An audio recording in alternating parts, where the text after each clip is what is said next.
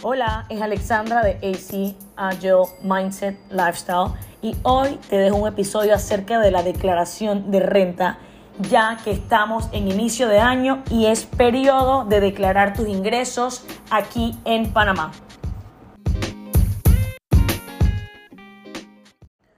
Hoy te quiero compartir algunas cositas que yo aprendí en mi carrera como independiente y también como independiente y trabajadora de 8 a 5 para que tú no cometas estos mismos errores. Ojo, voy a hacer una aclaración de que esto no es una recomendación de hacer o no hacer algo, simplemente soy yo contándote mi experiencia y comentándote sobre cosas que deberías tener en cuenta a la hora de ser freelancer o independiente aquí en Panamá. Para los que no me conocen, yo en 2008 empecé un emprendimiento que se llamaba Crush y era de accesorios que luego como para 2010 lo transformé en una línea de ropa y me acuerdo que estando aquí en Panamá ya hacía como que estas artesanías y ya tenía varias ventas y en 2011 no sé por qué, no me acuerdo muy bien, pero decidí hacer un aviso de operaciones. Pero lo que nadie me dijo es que cuando tú haces un aviso de operaciones a título personal aquí en Panamá, estás obligado a empezar a declarar renta. ¿Qué quiere decir esto? Que desde el momento que tú creas un aviso de operación como independiente y es tu primer aviso de operación, tienes que empezar a pagar impuestos municipales y al siguiente año, en los periodos de enero a marzo, tienes que declarar todos tus ingresos ante el municipio de Panamá y ante la DGI. La DGI es la Dirección General de Impuestos, es la entidad panameña en donde tú presentas tu declaración de renta mediante un contador público autorizado. La primera trastada que yo cometí fue no declarar mis impuestos, o sea, mis ingresos, los siguientes dos años por negligencia. Una cosa que me recomendó un contador era que si yo no había emitido una factura fiscal, por el hecho de que mi rubro en Crush era algo de artesanías, yo podía estar operando sin un aviso de operaciones. Así que lo que hicimos en esa ocasión fue declararnos sin operación, pero más que nada porque la actividad económica bajo la cual yo estaba eh, actuando eran como que artesanías dentro de mi cubículo en la universidad, básicamente, y nadie me estaba pidiendo una factura fiscal. Como en esa época no existía la cultura de buscar en Google, lo que yo les recomiendo es que antes de activar un aviso de operación, asegúrense de que tengan todo en pie y que estén listos para facturar y que ya hayan empresas y personas que les estén pidiendo facturas fiscales. Otra cosa que aprendí que nadie me dijo es que cuando tu profesión está dentro de las profesiones liberales en Panamá, y estás haciendo algún tipo de actividad económica a título personal, puedes facturar con tu propia cédula, que es tu RUC, o sea, tu, tu registro único aquí en Panamá. Y no es necesario tener un aviso de operación. Please, busquen en Google cuáles son estas profesiones que aplican para esto. Si estás en tu etapa de emprendedor y eres la única persona en este proyecto, y estás apenas en etapas tempranas de descubrimiento, exploración y todavía no tienes un producto listo, completado, que ya tengas que poner en manos del cliente, de un cliente que te pida una factura fiscal, en este momento todavía no es mega necesario tener un aviso de operación. Un aviso de operación tú lo sacas cuando tienes ya una sociedad anónima, cuando ya involucras más personas dentro de este emprendimiento, pero si vas a declarar a título personal en estas etapas tempranas de research, de descubrimiento, de investigación, todavía puedes hacerlo sin tener un aviso de operación. Si ya tienes un producto listo para poner en manos de tu cliente y ya tienes órdenes de compra y personas que te están solicitando una factura, quizás este sí es un buen momento para tener un aviso de operación si lo vas a hacer a título personal pero tienes que tener muy claro de que de ahora en adelante vas a tener que hacer una declaración de renta.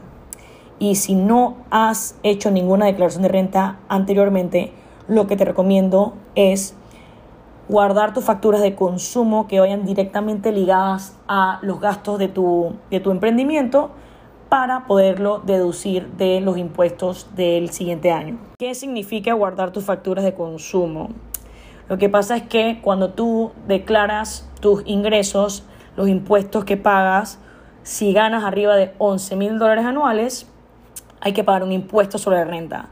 Esto es un impuesto que igual tienes que pagar cuando eres asalariado, pero cuando eres independiente, tú puedes empezar a guardar tus facturas para poder deducir estos montos de tus ingresos brutos en tu emprendimiento.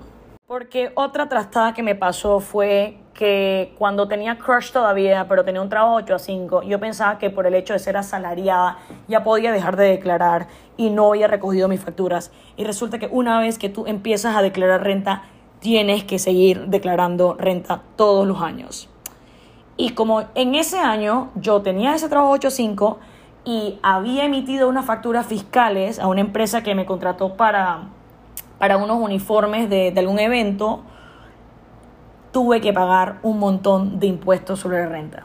¿Qué es el impuesto sobre la renta? Es un impuesto que tú empiezas a pagar aquí en Panamá después de generar 11 mil dólares anuales. Cuando tú eres asalariado, tu empleador ya retiene estos montos de seguro social, el impuesto de seguro social, el impuesto de seguro educativo y el impuesto sobre la renta.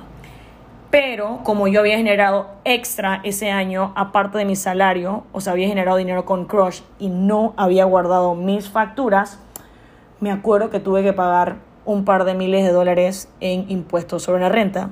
Que eso lo pudo haber evitado si hubiese guardado las facturas de mis telas, de mis materiales, de celular, de luz, etcétera, para poder deducirlo de este ingreso bruto que había hecho con mi emprendimiento.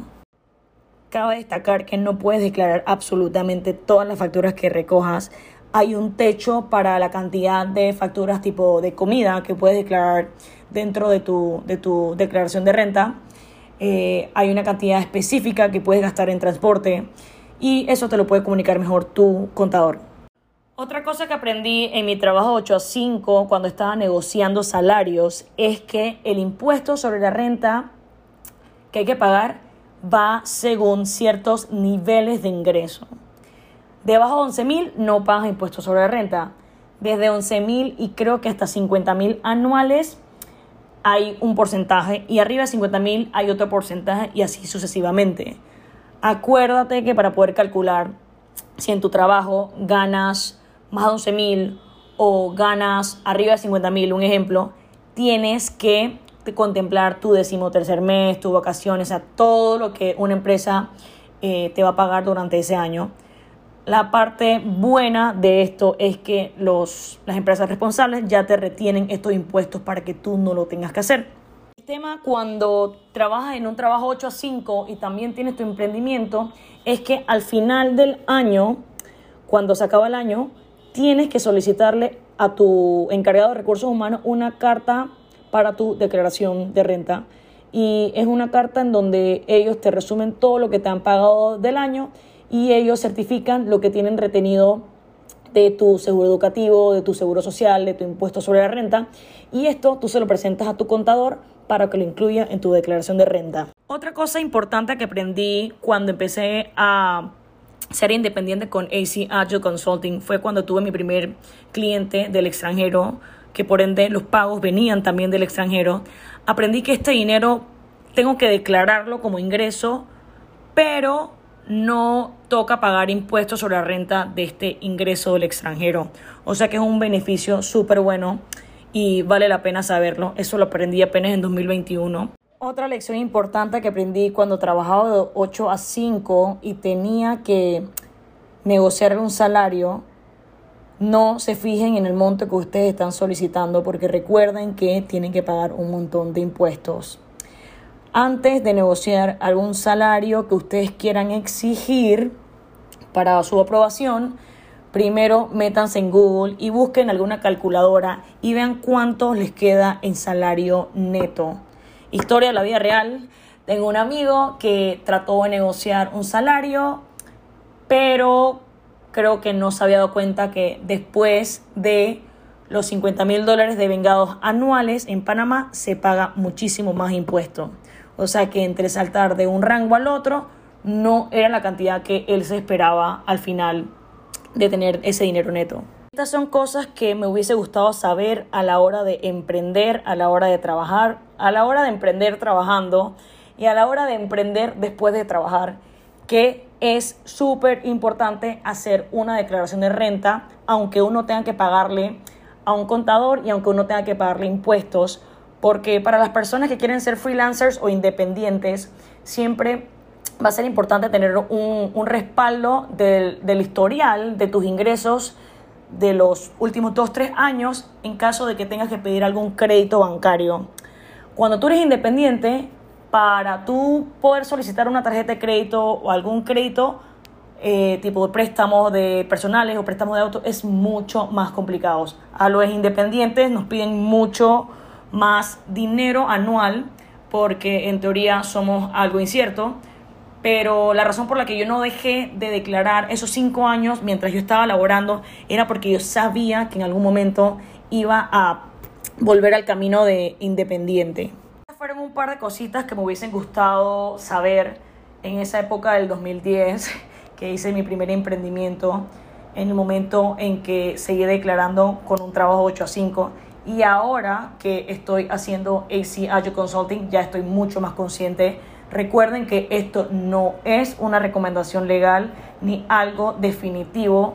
Simplemente tómenlo como una anécdota y puede ser que sí lo pueden tomar como una recomendación de cosas que tienen que tener, que estar anuentes de. Por favor, busquen en Google.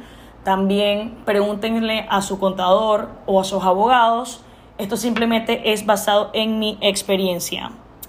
Si te gustaría que habláramos más de este tema, escríbenos un comentario o un DM en nuestra cuenta de Instagram ac.agileconsulting.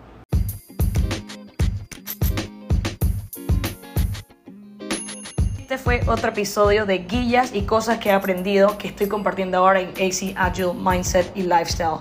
Si te gustaría que habláramos otra cosita o que adentráramos en algún tema que te llamó la atención, please mándanos un DM. Espero que lo hayan disfrutado.